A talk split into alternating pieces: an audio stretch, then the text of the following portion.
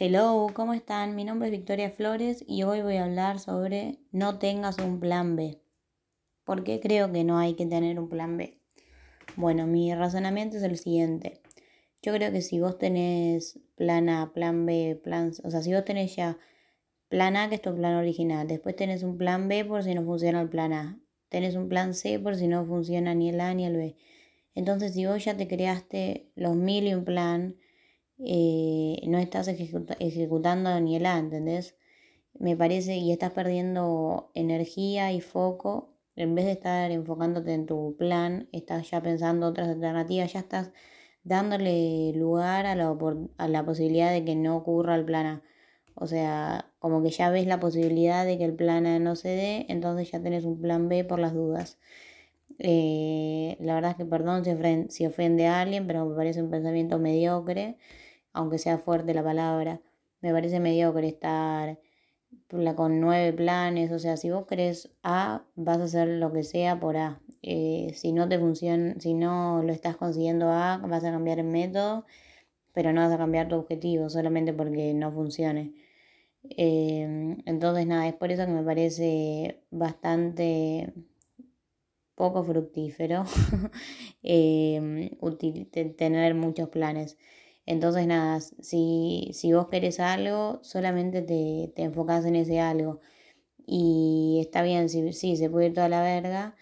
Y ponele, no te funciona el plan A. Y bueno, y ahí ya te pones un segundo plan. Eh, pero ya no, no vas a estar pensando de movida, cosas que todavía no pasaron, en problemas que todavía no tuviste. O sea, cuando tengas el problema, eh, ahí te vas a ocupar de, de solucionarlo. No te preocupes antes de problemas que ni siquiera tuviste y aparte siempre nos imaginamos problemas que después quizás ni terminan pasando, o sea, siempre pintamos el peor en escenario, siempre pensamos que puede pasar lo peor. Y la verdad es que no es así, es que uno se va a enfrentar a una situación en la vida, no sé, tenemos que ir a algún lugar, ponerle, y no queremos ir por los mil y motivos.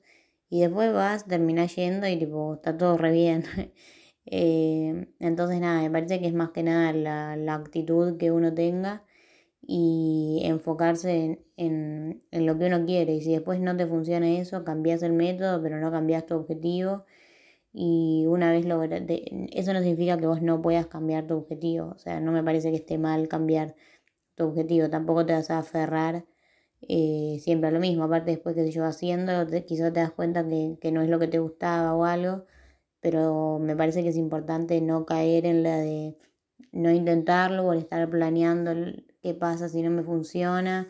O sea, se te ocurre algo y hay un libro que dice que vos tenés que em, ejecutar rápido las ideas y mantenerlas en el tiempo. No es que vos tenés que estar un tiempo pensando una idea y después cambiarla rápido. O sea, al contrario, vos tenés que ejecutar rápido y mantener la idea. Eh, vos la podés, no sé, la mantenés un par de meses como para saber qué posta no es a lo que, a lo que vos querías. O sea, a eso me refiero con que no, no amarrar de la idea. O sea, sí, que si vos estás hiper convencido, tipo, te amarras esa idea, pase lo que pase. O sea, no vas a dejar la idea por los inconvenientes. Yo me refiero a cambiar la idea porque ya no te copa. Eso me parece que está bien, no enamorarte de una idea. Y no sé, aparte me parece que habla bien de uno poder ir cambiando. Pero nada, en fin, espero que les haya sido útil este podcast, que les abra un poco la mente, arre. Y nada, me pueden seguir en Instagram, Vicky V Side, Vicky V Side sería. Y nada, coméntenme qué onda, si les gustó, que, si les gustó, si tienen alguna idea, algún comentario, alguna opinión. Y nos vemos en el siguiente.